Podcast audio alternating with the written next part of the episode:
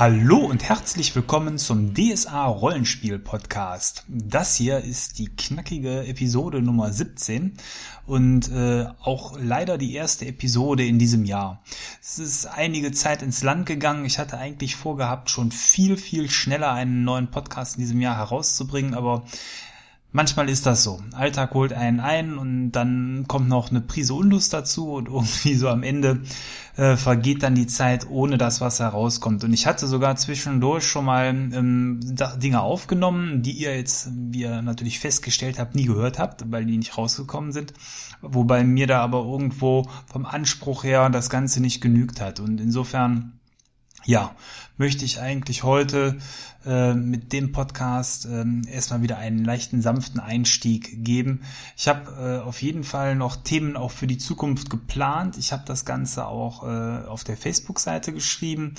Ähm, insbesondere bevor es jetzt mit dem heutigen Thema losgeht, ähm, soll eigentlich irgendwann zukünftig mal das Thema rund um ähm, die Splitterkampagne beginnen, weil wir beginnen mit unserer Runde damit und ich bin gerade dabei, das ähm, eben als Meister vorzubereiten und mich da einzuarbeiten. Also bevor es mit dem äh, Schleiertanz für alle losgeht, äh, zumindest bei uns in der Runde, ähm, wird es da sicherlich auch von meiner Seite hier nochmal ähm, den passenden Podcast zu geben, wo ich meine Meinungen zu dem Abenteuer kundtue und ähm, vor allen Dingen euch auch in die Vorbereitung mit reinnehmen möchte, so dass ihr das vielleicht für euch dann am Spieltisch auch verwenden könnt. Denn ähm, Schleiertanz spielt ja in Aranien und damit auf dem äh, ehemaligen Gebiet von ja, Aranien und Oron.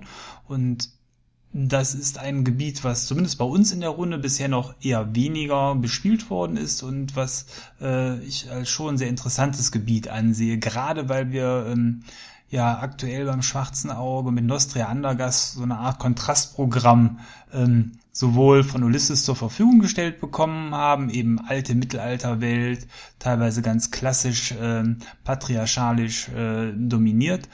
Und äh, in Aranien ist das Ganze ja alles etwas anders und äh, ja, zumindest auch unsere Gruppe hat äh, zuletzt eben alle Abenteuer, die jetzt frisch für DSA 5 rausgekommen sind, für Nostria Andergast gespielt und insofern ist das auch für die Gruppe, glaube ich, ein ganz schöner Kontrast und ich glaube gerade unsere Gruppenmagierin freut sich schon sehr, ähm, vielleicht, auch wenn sie davon noch nichts weiß, äh, demnächst in ein Gebiet zu kommen, was dann doch wieder etwas frauenfreundlicher sich gestaltet.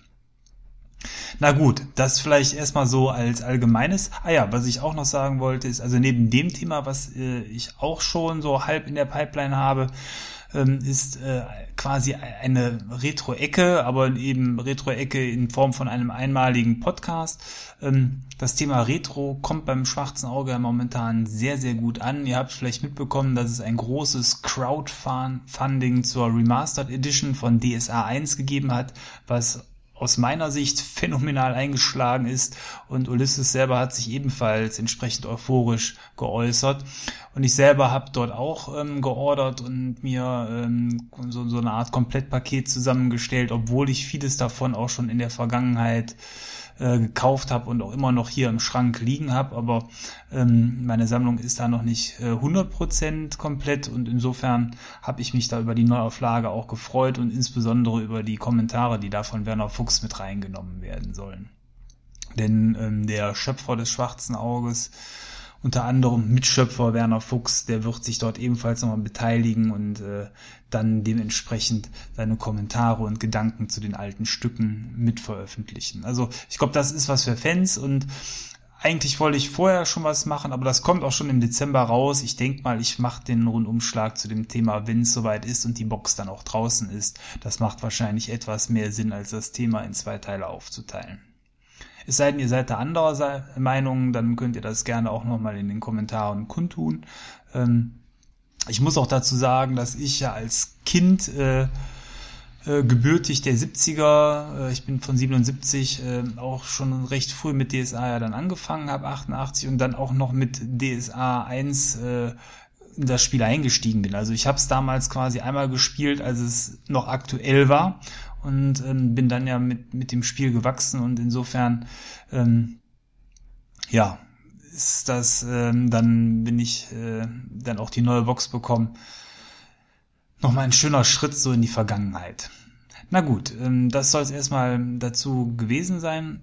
Was das Thema heute ist, habt ihr ja am Namen der Sendung schon vernehmen können. Es ist was Neues rausgekommen, das Trefferzonen-Set. Und ich finde, das Trefferzonen-Set ähm, beinhaltet neben den Würfeln vieles, was ähm, für DSA 5 mittlerweile zumindest bei uns in der Gruppe Alltag geworden ist. Nämlich eine wahre Flut an Regeln. Da möchte ich vielleicht an der Stelle auch nochmal kurz ausholen.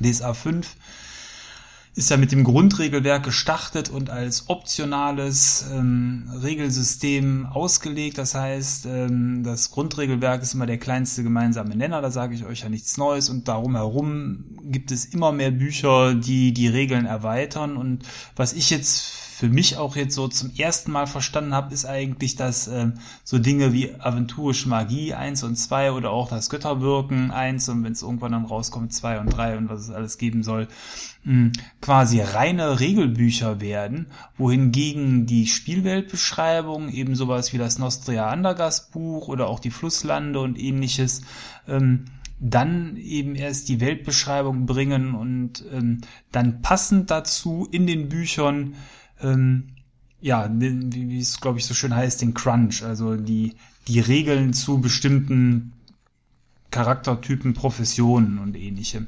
Ich hatte das bisher eigentlich so als Krücke nur ähm, verstanden, dass man zum Beispiel den Druiden und auch bestimmte Hexen in Nostria Andergast in dem Buch äh, mit aufgenommen hat und dachte, das wäre einfach gemacht worden, um so ein bisschen vorzugreifen und ähm, gewisse Dinge schneller auf den Spieltisch zu bringen. Aber ähm, scheinbar ist es äh, ja so eher angedacht, dass eben in diesen äh, reinen Regelbüchern auch tatsächlich mehr oder minder nur Regeln drinstehen sollen und auch gar nicht so viel, wie zum Beispiel im Aventurische Magiebuch 2 zu den Schelmen dann drinsteht. Ich hatte da mir noch ein bisschen mehr erhofft, irgendwie so ein Hintergrund, aber das wird wohl irgendwann dann in der passenden Spielhilfe kommen und äh, insofern, das finde ich interessant an der Stelle, hat man eigentlich ähm, dann ein irgendwann späteres DSA-Komplettregelwerk erst dann so richtig da, wenn auch alle Regionalspielhilfen raus sind. Ähm, das ist natürlich dann ein richtig fettes Kompendium alles zusammen, wohingegen eben der Spieler, der eilig sich schnell alles zusammenstellen möchte und auch nicht so lange warten will, bis irgendwann 2025 wahrscheinlich das letzte Regionalbuch rausgekommen ist, ähm, ja, der kann das schon vorab eben mit den Regelbüchern machen, wie Aventurische Magie 1, 2, 3, 4 und was da alles so kommen mag. Also das war für mich erstmal äh, so eine neue Erkenntnis nochmal in den letzten Tagen und ähm, die Krux bei dem Ganzen ist, äh, zumindest auch bei uns in der Gruppe, dass wir auf jeden Fall nicht mehr mit allen Regeln spielen, wie es früher der Fall war. Unter 4.1 haben wir immer alles reingepackt, ähm, weil wir auch möglichst alles abbilden wollen. Das ist bei DSA 5 ja weder sinnvoll noch ähm, auch möglich, weil manche Regeln sich ja auch widersprechen. Und ähm, ja, ähnliches hat man dann eigentlich an der Stelle auch mit dem Trefferzonen-Set. Was beinhaltet das Trefferzonen-Set? Das Trefferzonen-Set beinhaltet, wenn man so will, alle ähm, Detailregeln ganz grob ähm, zum Kampf, die in irgendeiner Form Trefferzonen beinhalten. Wir gehen gleich mal durch durchs Buch. Und äh, eine, eine wunderschön gearbeitete Kiste, also die ist echt schick geworden. Freue ich mich jetzt schon drauf. Das wird meine neue Gesamtwürfelkiste, wo ich alles reinpacke. Ähm, eine Kiste, wo zehn Trefferzonenwürfel drin sind. Und hier erstmal Entwarnung an alle, die so wie ich vielleicht den großen Trefferzonenwürfel aus DSA 4.1 gehasst haben. Ähm, der neue Trefferzonenwürfel oder die neuen Trefferzonenwürfel sind alle in der Größe ein, eines normalen W20 gehalten. Das heißt, man lässt äh, keine großen Plastikbomben auf den, auf den Tisch fallen beim Würfeln, sondern ein schönes, leichtes Klackern. Ähm, ja, die äh, Würfel selber sind ganz gut gelungen, sind von einer guten Qualität. Ich finde sogar von besserer Qualität als die Würfel, die zum Basisregelwerk ähm, mit dazu gekommen sind. Falls ihr gerade irgendwas hört, das ist meine Katze im Hintergrund, die ist ein bisschen am Quieken, aber da, komm, da müsst ihr jetzt durch. ähm, ja, also diese Würfel sind wirklich schön geworden, sind in verschiedensten Farben. Ähm, was haben wir hier? Äh, Blau, Rot, Grün äh, Babyblau, dunkelblau, weiß. Äh, was fehlt, sind vielleicht eher so Gelbtöne. Aber in der Mitte, auch schon oftmals äh, in anderen äh, YouTube-Videos erwähnt, gibt es einen wunderschönen, schicken Amöbenwürfel. Der ist grün, grün schleimig transparent, wo auf allen äh, 20 Seiten die Amöbe zu sehen ist. Das gefällt mir besonders gut, all dieweil unsere DSA-Gruppe mit der wir spielen, eben schon seit den 80ern den berühmten Namen hat, die Riesenamöben. Wir haben uns damals nach diesem Schleimtier benannt und äh, insofern ist das für uns eine große Freude, dass ausgerechnet so ein Würfel da drin ist, weil wir hatten sogar schon mal irgendwann überlegt, uns so einen äh, individuellen Würfel irgendwo zu bestellen. Es gibt ja so Würfelschmieden, wo man Bilder einschicken kann, die die einem dann einen Würfel individualisieren. Das wäre furchtbar teuer gewesen für eine kleine Gruppe und ähm, Insofern, ja, freut es mich, dass wir endlich einen Amöbenwürfel an der Stelle dann bekommen haben, passend zu unserer Gruppe. Na gut. Also neben diesen Würfeln, die ähm, auf den 20 Seiten die Wahrscheinlichkeiten abbilden, so wie ihr es auch von DSA 4.1 kennt, eben bestimmte Trefferzonen zu erwischen, sei es jetzt Kopf, Torso, Arme, Beine und so weiter, hat man hier das Passende für die verschiedenen äh, ja, Viecher dabei. Ähm, ich selber da sind wir dann wieder beim Selektieren, was ich eben angesprochen habe, werde, glaube ich, nur den einen, einen Würfel aus diesem ganzen äh, Fundus an Würfeln nutzen. Das ist der für normale Humanoide. Ich glaube, es wäre mir schon äh, zu aufwendig, äh, immer vor anderen Kämpfen dementsprechend den, den passenden Würfel für andere Trefferzonen herauszusuchen. Ich glaube, da ist man einfach am Spieltisch dann etwas schneller, wenn man mit den Tabellen arbeitet. Aber Mal gucken, wie sich das dann äh, irgendwann zukünftig entwickelt. Ähm, Haken ist nämlich, dass man nicht sofort sehen kann, welcher Würfel für was steht. Man muss sich die Symbole angucken ähm, und dann erkennt man es dann entweder an, den, an, den, an der Kopfsilhouette oder teilweise sind auch Tentakel oder ähnliches damit drauf. Klar, daran erkennt man es dann auch, aber ähm, zum Beispiel Humanoid äh, und kleiner Humanoid erkennt man eigentlich den Unterschied nur daran, dass der kleine so spitze Elfenöhrchen hat und ansonsten sieht das relativ ähnlich aus. Ähm, oder man merkt sich vielleicht irgendwann die Farbcodes, das weiß ich noch nicht. Mal sehen. Ähm, aber zumindest eben der eine Würfel, der wird äh, nämlich Standardwürfel sein. Hier empfiehlt es sich auch, finde ich, immer, wenn man eh schon ähm, Schaden auswürfelt und guckt, ob man trifft, den direkt mitzuwürfeln. Dann sieht man nämlich auch direkt, wo man trifft. Das beschleunigt das Spiel an der Stelle eigentlich ungemein. Ähm, und deswegen bin ich auch übrigens insgesamt äh, Riesenfan von diesen Trefferzonenwürfeln, weil ich hasse es immer in der Tabelle nachgucken zu müssen und ich kann mir das auch nie merken und äh, irgendwie scheinbar auch kein anderer bei uns am Tisch. Und deswegen, ähm, ja, ist es einfach schön, wenn man auf einem Würfel direkt ablesen kann, wo man den dann trifft. Ja, neben diesen Würfeln ist in dem Set äh, dann ein kleines Büchlein drin. Dieses Büchlein beinhaltet die Regeln zu den Trefferzonen und da nicht nur die, die bisher in den verschiedenen Bänden verteilt waren, eben dann im Kompendium und in der Rüstkammer, sondern eben auch noch neue Regeln, die sogar bis in eine Detailstufe 4 äh, hinauf reichen und damit eben das detaillierteste System momentan darstellen, was man beim schwarzen Auge 5 findet. Ansonsten kenne ich nur Fokusregeln bis Stufe 3.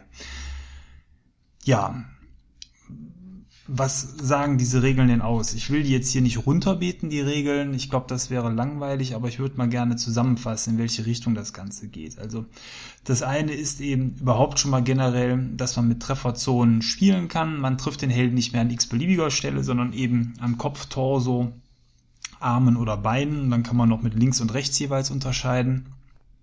Das finde ich hebt insgesamt die Kämpfe nochmal auf ein angenehmes anderes ähm, Niveau. Und einhergehend damit ähm, kommen dann auch wieder die Wunden ähm, ins Spiel. Ähm, bevor ich darauf eingehe, aber nochmal was zu den Trefferzonen. Wir hatten eben schon die Humanoiden, dann gibt's aber eben auch ähm, die verschiedenen Trefferzonen für Tiere, jeweils in klein, mittel und groß. Und dann gibt es noch Drachen mit und ohne Flügeln ähm, äh, Tentakelartige und ähm, die Amöben. Was uns beim letzten Spielabend aufgefallen ist, ähm, da haben wir ein relativ aktuelles äh, Abenteuer gespielt, wo auch Harpien drin vorkommen, äh, dass die Harpie natürlich wieder komplett durchs Raster äh, fällt, weil wir haben natürlich keine Wesenheit mit Flügeln und mit Armen und Beinen. Und insofern wussten wir da auch nicht so genau, was sollen wir nehmen. Wir haben uns dann an der Stelle äh, ganz einfach auch für einen Humanoiden entschieden und die Flügel einfach mal weggelassen. Aber man sieht, obwohl ähm, hier schon zehn Varianten dargestellt sind, so ganz alles erwischt man damit leider nicht. Aber gut, da muss man dann improvisieren am Spieltisch. Hm. Ja, wenn man den dann irgendwo getroffen hat, ist es so, dass dann ähm, zum einen Wunden ins Spiel kommen, zum anderen aber auch je nach Zone eventuell noch verschiedene Effekte. Das habt ihr vielleicht auch schon im, ähm, äh, im Kreaturenbuch gesehen, denn bei manchen Kreaturen ist es so, dass es heißt, am Bauch oder an ähnlichem ist dann die Kreatur besonders empfindlich. Also auch dafür lohnt es sich eben mit den Trefferzonen zu spielen, um sowas überhaupt dann gezielt anvisieren zu können oder per Zufall zu treffen. Was die Wunden angeht, war ich ursprünglich eigentlich kein großer Freund davon, weil ich ähm, erwartet habe, dass das ganz viel Würfelei gibt und sehr wenig Effekte. Und ähm, ich muss jetzt mittlerweile sagen, ja, an sich meine Vermutung nach so ein bisschen Spielpraxis bestätigt sich, aber nicht durchgängig. Also es ist richtig, dass derjenige, der gut kämpfen kann, was insbesondere alle kämpfenden Professionen sind, sehr wenig von Wundeffekten betroffen werden, weil ähm, um den Wundeffekt ähm, zu bestätigen, also ob der überhaupt eintritt oder nicht, macht man eine Selbstbeherrschungsprobe. Selbstbeherrschungsproben sind für kämpfende Professionen meistens nicht allzu schwer und auch selbst der Aufschlag, der auf die Probe kommt, der ist auch nicht so irre schwer, weil immer dann, wenn die Konstitution ähm, entweder auf der Hälfte oder, oder ganz erwischt wird vom, vom ähm, Schadenspunktewert her, dann ist es so, dass eben eine Wunde entstehen kann und bei ein oder zwei Wunden oder dreien wäre dann eben der Aufschlag plus eins plus zwei plus drei.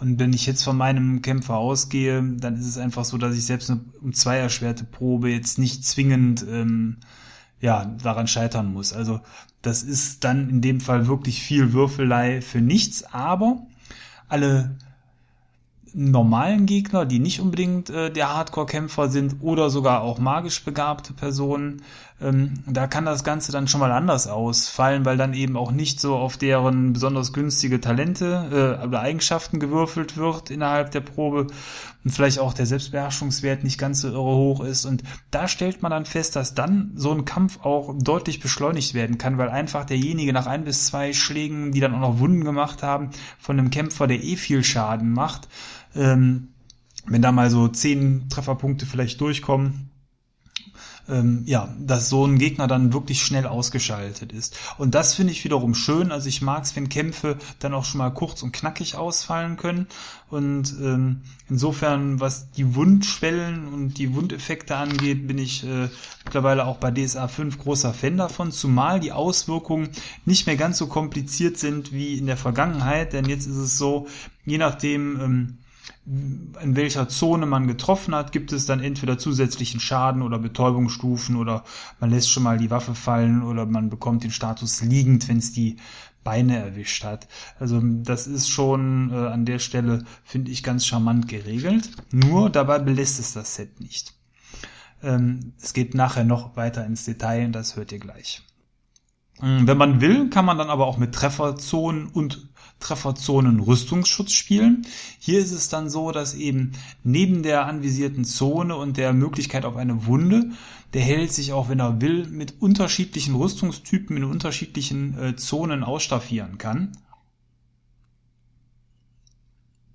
Wenn man das so macht, dann hat das dann die Auswirkung, dass man eben auch nicht pauschal sagen kann, ich habe immer Rüstungsschutz 2, 3, 4, 5, sondern das ist eben je nach Zone unterschiedlich. Kann man sich auch leicht vorstellen, dass jemand eine Lederkappe trägt, vielleicht äh, eine, eine metallene Rüstung hat und an den Beinen wieder Leder und äh, vielleicht Kette an den Armen oder ähnliches.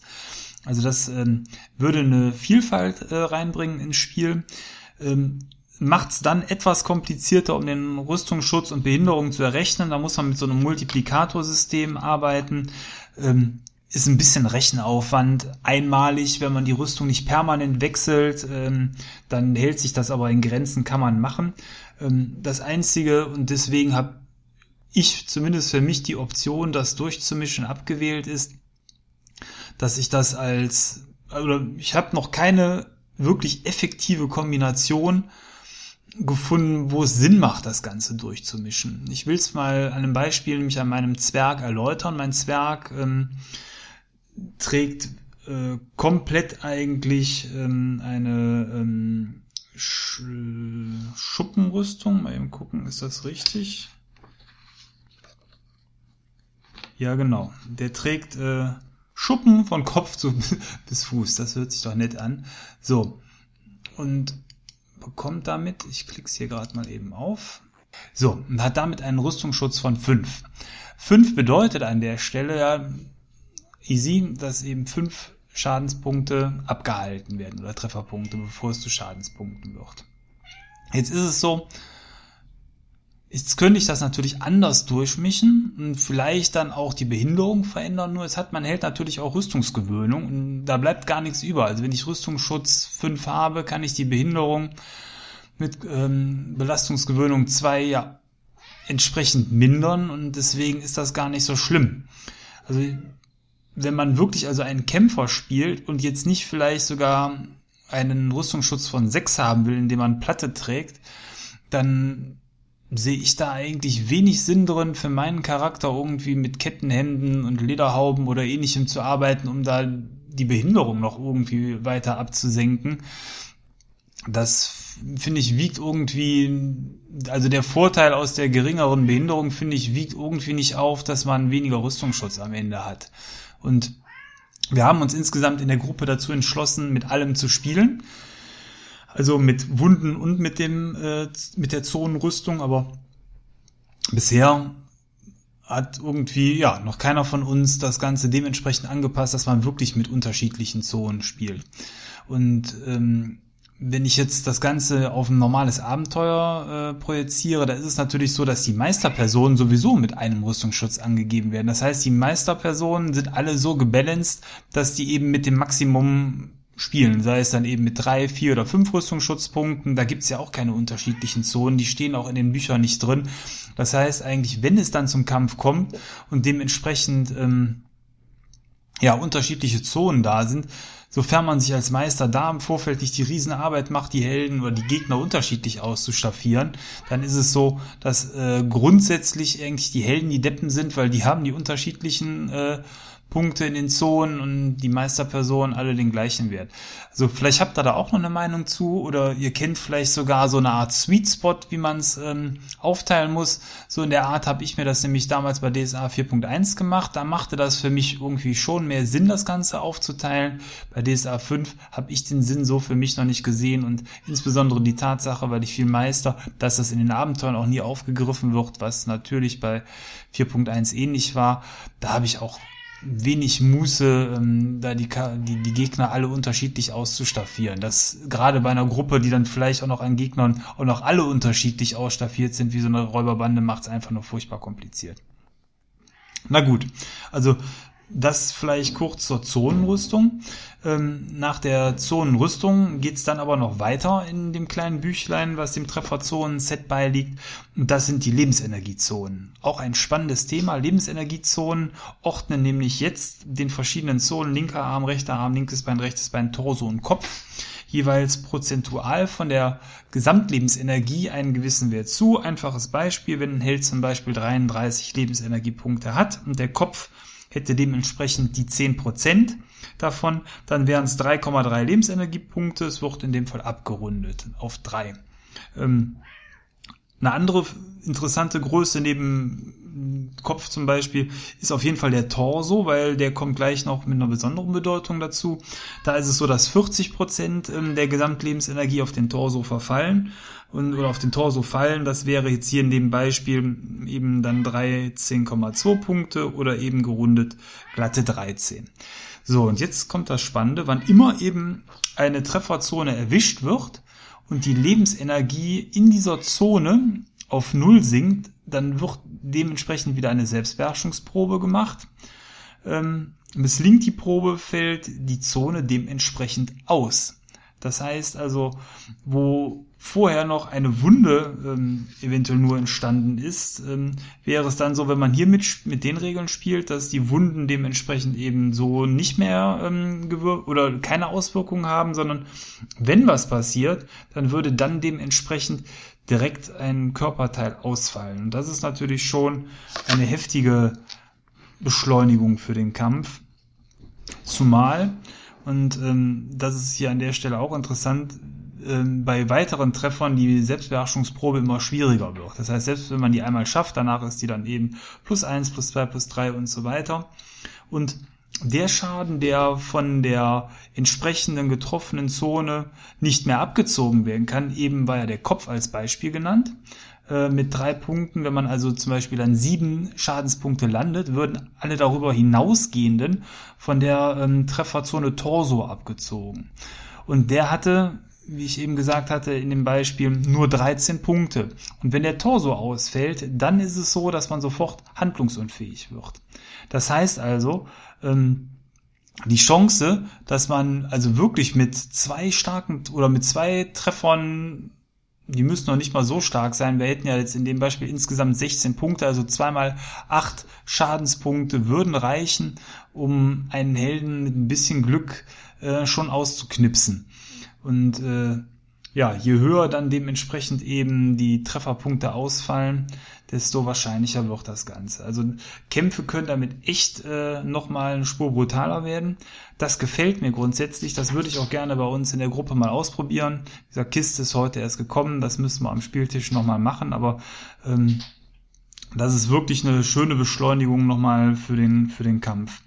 Ähm, auf der anderen Seite ist es so, dann dauert es wiederum länger ähm, die Heilung von diesen Zonen-Nebenspunkten erfolgt ähm, ja auf die Art und Weise, dass man auch nur in bestimmten Zonen erstmal regeneriert. Das heißt, wenn man äh, einen Heilzauber oder ähnliches bekommt, muss man sich aussuchen, wo. Und ähm, deswegen kann das dann schon alles, äh, oder es ist mehr Schreibaufwand an der Stelle, weil man ja wirklich für jede Zone dann auch die einzelnen Werte aufschreiben muss. Das spricht für mich auch wiederum so ein bisschen dagegen, das Ganze zu benutzen, aber äh, gegen Ausprobieren spricht ja nichts. Und ähm, also neben dieser Zonen Lebensenergie gibt es dann noch, und das ist so das Coolste eigentlich an den ganzen Regeln, das ist nämlich dann die Stufe 4, ähm, die schlimmen Verletzungen. Und schlimme Verletzungen können, wenn man will, entweder mit oder ohne diesen Zonen Lebensenergiepunkten benutzt werden. Ähm, ergänzen sich aber gegebenenfalls. Ähm, wenn man ähm, äh, mit diesen Regeln aber spielt, ist es so, wann immer ein Wundeffekt eben eintreten würde, käme dann der nicht zum Tragen, sondern eben dieser Effekt für schlimme Verletzungen. Und schlimme Verletzungen splitten das Ganze nochmal mehr auf, ähm, je nach Zone, als das bisher der Fall ist. Das heißt also, man hat nicht mehr nur Arme, Beine, Torso und Kopf, sondern beim Kopf zum Beispiel wird nach Nase, Ohr, Auge, Wange, Stirn und Hinterkopf nochmal unterschieden. Und je nachdem, wo dann dort der Treffer landet, also wenn ausgewürfelt worden ist, der Kopf ist getroffen, und ähm, dann muss man nochmal schauen, wo. Dann kann es eben sein, man würfelt mit dem W6, dass Nase, Ohr, Auge, Wange, Stirn oder Hinterkopf erwischt werden. Das ist also wirklich hier nochmal eine schöne Neuerung. Äh, regeltechnisch sieht es hier so aus, sobald eine Zone zweimal erwischt worden ist, wäre es dann so, ähm, dass hier das Ganze, glaube ich, auch ungebrauchbar wird. Äh, ja, und äh, Insofern kann man dann sogar, wenn man will, mit Verstümmelung spielen. Das wäre dann eine Alternative dazu. Das heißt, wenn man dann zweimal getroffen wird, dann kann es auch sein, dass man eine Nase abgeschlagen wird oder ein Ohr. Das ist natürlich sehr brutal. Äh, ist die Frage, ob die Gruppen damit äh, spielen wollen, aber so als Ergänzung oder für bestimmte Kämpfe kann man sowas natürlich mal machen. Wenn man so einen Bosskampf macht und dann vielleicht nur im Bosskampf sagt, ja, für den Kampf sind äh, schlimme Wunden freigeschaltet unter den und den Bedingungen, dann bringt das nochmal eine andere Schärfe rein und man muss es ja nicht immer machen. Also man sollte vielleicht jetzt nicht mit einem einfachen äh, Söldnergegner oder mit einer Räuberbande sowas freischalten, aber für so einen Bosskampf, ja, finde ich, hat, hat Flair. Ja, das sind auf jeden Fall ähm, die Regeln, die in dieser Kiste drin sind. Ähm, wie immer gilt beim DSA 5, man nimmt sich raus, was man will. Mir gefällt das Paket entsprechend gut. Von der Aufmachung her, vom Inhalt her. Ich bin gespannt, die Regeln so schnell wie möglich dann auch zu benutzen. Und ähm, ja, vielleicht äh, schreibt ihr einfach mal in die Kommentare bei Facebook, wie ihr ähm, oder was ihr von diesem Trefferzonen-Set haltet ob ihr vorhabt, damit zu spielen oder auch nicht. Und ja, dann freue ich mich, euch bald wieder mit einem neuen Thema begrüßen zu dürfen. Hat mir wieder viel Spaß gemacht und ich sage jetzt einfach mal bis bald. Ciao, euer Thomas.